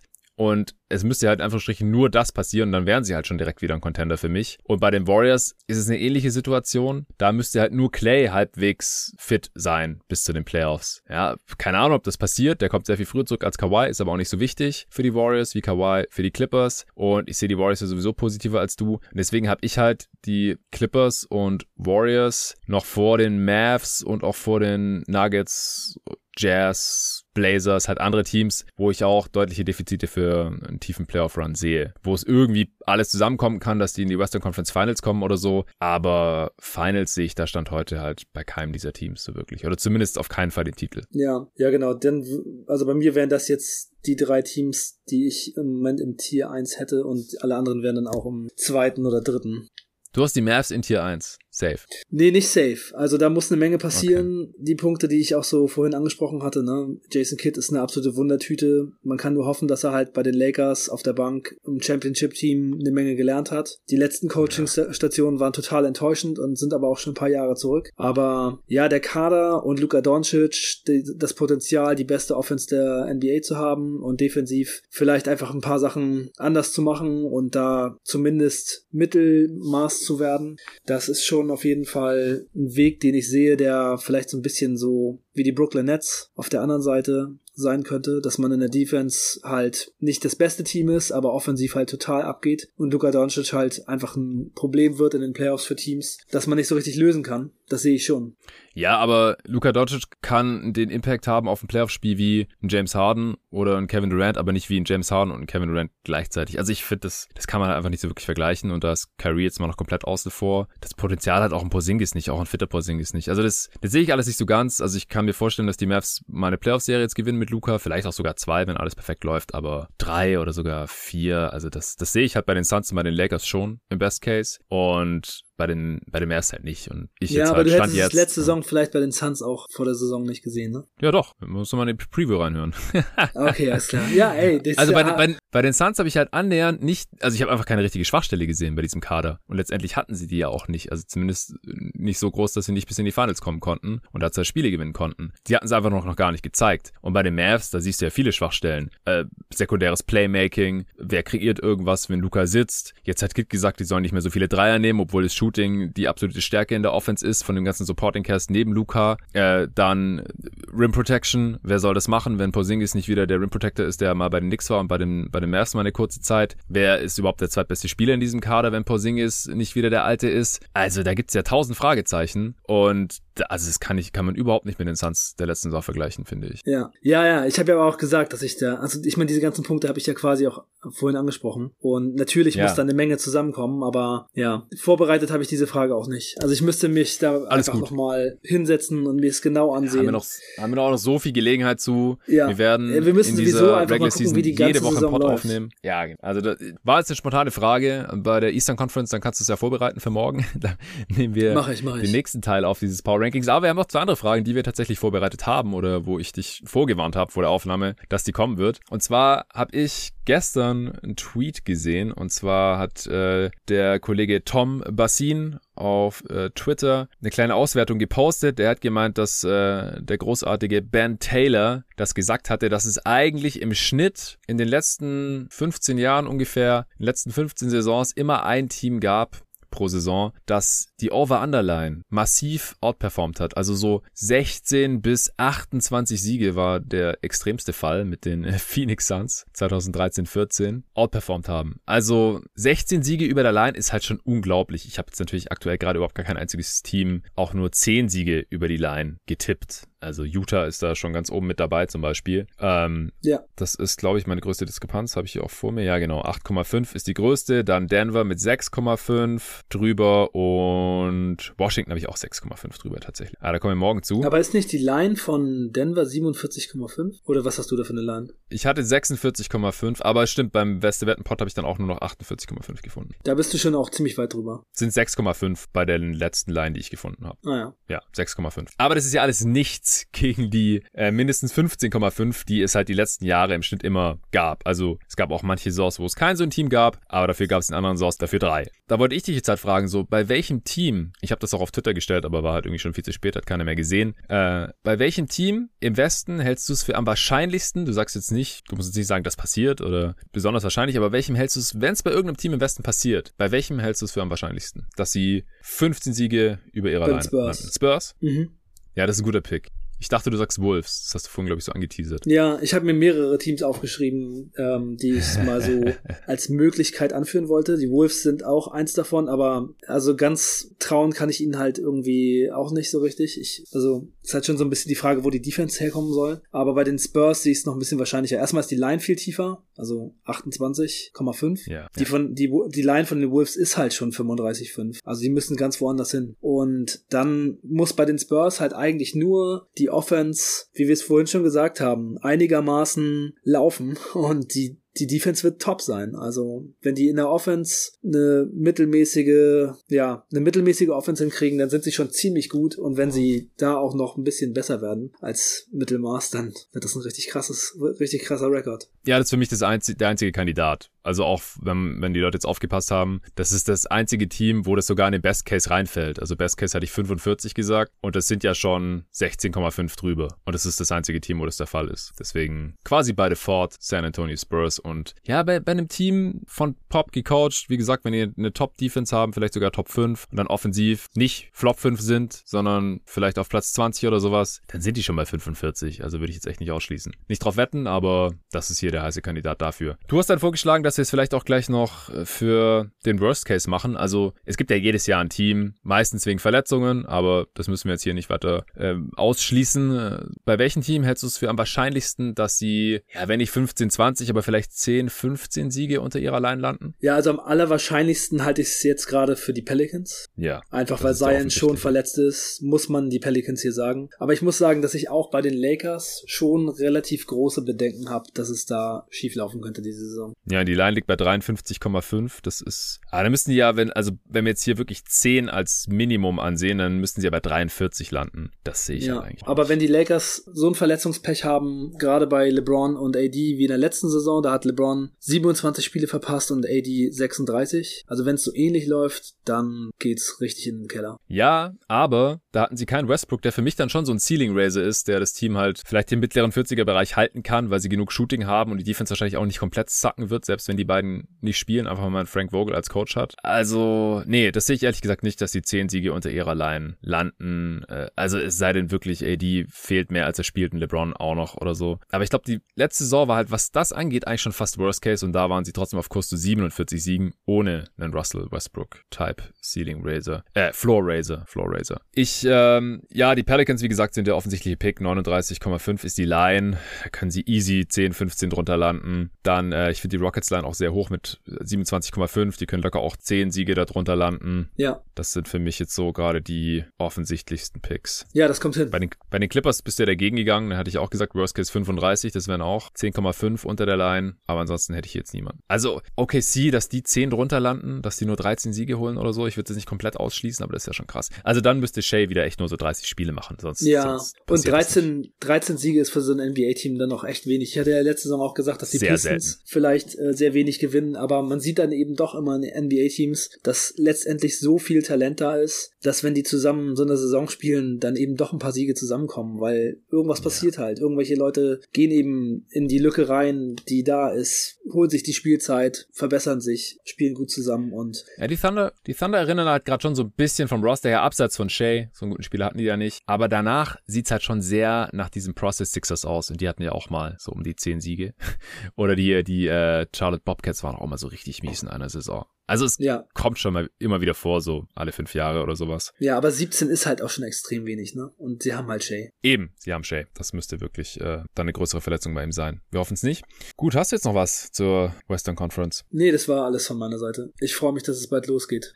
ja, ich freue mich auch, Alter. Ist nicht mehr lang hin bis zum Tip-Off. Es war nicht so leicht aufzunehmen. Ich hoffe, dass man das jetzt nicht wirklich rausgehört hat, aber wir hatten eine relativ schlechte Internetverbindung. Ich äh, musste jetzt heute mal langsam Richtung Deutschland zurückfahren und bin auf einem anderen Platz als sonst und ich habe hier einfach nicht so einen guten Empfang wie sonst. Ich habe äh, jetzt hier zwei verschiedene Handys ausprobiert. Ich habe WLAN ausprobiert. Das war richtig mies hier auf dem Platz. Äh, wir haben am Anfang eine Stunde rumgemacht, bis wir uns einigermaßen verstehen konnten hier über Skype. Und auch jetzt war es noch sehr, sehr hakelig und ein riesiger Ja. Delay drin. Und deswegen war es nicht so einfach zu diskutieren, äh, wie das äh, sonst immer ist und wie wir das sonst auch sehr, sehr gerne immer tun. Seht uns bitte nach, falls man es doch irgendwie rausgehört hat oder der Pod jetzt vielleicht nicht ganz so on point war, wie ihr es gewohnt seid von uns beiden. Äh, bald, sobald ich wieder in Berlin bin, wird es die Regel sein, dass wir im selben Raum sitzen und zusammen aufnehmen. Das ist natürlich gar kein Problem mehr. Wir wollten den hier heute trotzdem aufnehmen. Ich hoffe, dass es morgen besser ist, dass wir da dann eine bessere Verbindung hinbekommen, wenn wir über die Eastern Conference sprechen. Der Pod wird dann allerdings nur für die Supporter von jeden Tag NBA zur Verfügung stehen. Da müsst ihr dann auf steadyhq.com slash jeden Tag NBA Supporter werden. Da gibt's nach wie vor die zwei Pakete zur Auswahl, das Starterpaket oder das All-Star-Paket und die Preise, die sogenannten Day One Believer Preise, die gibt's nur noch morgen, also nur noch am 20. Oktober 2021 bis 23.45 Uhr sind die noch drin und danach müssen wir ein bisschen die Preise anziehen. Das waren jetzt wirklich, war jetzt noch so ein Sonderangebot quasi für die Leute, die jetzt noch sagen vor Saisonstart, dass sie dabei sind für die kommende Saison und jetzt, wo es dann wirklich in die Regular Season 2021-22 reingeht, werden wir dann die Preise ein bisschen anziehen. Es sind viele Pots, für dieses Geld. Ihr habt jetzt auch gesehen, es sind die Hälfte aller Previews, 15 der 30 Preview-Pods sind nur für Supporter zugänglich gewesen. Seit ich das Modell umgestellt habe, waren auch weit mehr als die Hälfte der Pods nur noch für Supporter zugänglich und es wird halt in Zukunft auch so sein. Also ihr habt ja dann schon einen riesen Vorteil draus. Es gibt trotzdem noch so ein, zwei Pods pro Woche für jedermann, für die Öffentlichkeit, überall dann zu finden, auch auf Spotify und so, wenn ich da eben einen Sponsor für habe. Heute war es jetzt HelloFresh. Vielen Dank nochmal an dieser Stelle. Später in der Woche wird es nochmal der Fall sein. Und zwar gibt es eine Answering Machine mit dem Nico zusammen. Er macht sein Comeback hier bei Jeden Tag NBA. Er war zwar keiner der 30 Previews dabei, auch zum ersten Mal, seit ich mit ihm NBA-Pods aufnehme. Aber er hat Bock, er ist heiß auf die neue Saison und deswegen die äh, Supporter bei Steady, die können auch gerne schon Fragen rüberhauen. Ich äh, habe da jetzt dann schon den Post veröffentlicht, wenn ihr das hört. Und da dann einfach kommentieren unter dem Post direkt auf Steady. Fragen, die ihr an Nico und meine Wenigkeit habt für die jetzt anstehende NBA-Saison. Allgemeine NBA- und Basketball-Fragen, gerne auch historische Sachen. Da ist der Nico ja als der prädestinierte NBA-Historian immer gerne am Start. Also haut da einfach raus. Da haben wir Bock drauf. Das wird die nächste öffentliche Folge sein hier Ende der Woche. Und nächste Woche, da werde ich dann auch wieder mit dem Arne was aufnehmen. Das ist auch schon sicher. Und äh, dann schaue ich mal, was ansteht. Also müssten wir da auch mal ein paar Tage zugestehen. Ich muss zurückfahren, 3000 Kilometer, wie gesagt. Nach unserer nächsten Aufnahme geht's dann los. Jetzt heute Nacht steht erstmal NBA Basketball an zum ersten Mal in dieser Regular Season. Nets Bucks und Lakers Warriors. Über die beiden Spiele sprechen wir auch dann in der nächsten Ausgabe. Ja, ich habe mega Bock. Arne, hast du noch was zu sagen? Wolltest du noch mal darauf hinweisen, wie man den Link einfügt? Ja, genau. Also das ist ein ganz wichtiger Punkt. Mich fragen viele Leute, bevor sie zum Supporter werden, ja, wie kann ich dann in Zukunft eure Folgen dann hören? Wie läuft das technisch ab? Berechtigte Frage. Ich wollte es hier im Pod nochmal sagen, äh, damit es den Leuten vielleicht schon klar ist. Ihr könnt da nicht mehr über Spotify hören. Das tut mir leid, ich kann da nichts dran ändern. Das äh, ist nicht Spotifys Geschäftsmodell, denn ihr müsst in eurer Podcast-App, in eurem Podcatcher, das geht in so gut wie jeder anderen Podcast-App, Apple Podcasts, äh, Podcast Addict, was auch immer ihr da nutzt, Pocket Cast, könnt ihr immer ein Podcast-Feed manuell hinzufügen. Diese Option gibt's in aller Regel und da könnt ihr einen Link einfügen und diesen Link könnt ihr euch dann in eurem Steady-Account, sobald ihr eine Mitgliedschaft abgeschlossen habt, abholen. Wie das dann genau funktioniert, das könnt ihr auch auf Steady einsehen. Da habe ich einen FAQ-Post erstellt, vorletztes Wochenende und äh, da sind eigentlich alle Fragen dann beantwortet und deswegen hier nochmal der Hinweis an dieser Stelle. Also das ist, äh, hat bisher noch bei jedem geklappt. Also wenn ihr in Zukunft alle Folgen hören wollt von jeden Tag NBA, dann werdet gerne Mitglied. Den äh, Link findet ihr auch wie immer in der Beschreibung dieses Podcasts. steadyhq.com slash jeden Tag NBA und nur noch morgen am 20. bekommt ihr die Day One Believer-Preise. Ansonsten nochmal vielen, vielen Dank für alle, die schon am Start sind. Wir sind auf einem sehr, sehr guten Weg. Kommt auch mal wieder die Frage, wie läuft es denn so? Es läuft gut. Es, es reicht aktuell natürlich noch nicht aus, damit wir beide davon äh, irgendwie Fulltime leben können, aber es sieht gut aus und Arne ist ja auch heiß, dass äh, er jetzt hier einen Tag safe am Start ist, jede Woche und äh, mich unterstützen kann in vielen Punkten, aber natürlich auch jede Woche dann ganz sicher Pod mit mir aufnehmen wird und dann, wenn ich wieder in Berlin bin, dann auch wieder zusammen vor Mike, dann läuft die ganze Sache ein bisschen runter. Ja. Yeah. Also vielen Dank dir, Arne, ja. dass du dir die Zeit genommen hast. Allen danke fürs Zuhören. Danke nochmal an Hello Fresh und bis zur nächsten Folge. Ja, viel Spaß beim Saisonstart, Leute. Ciao.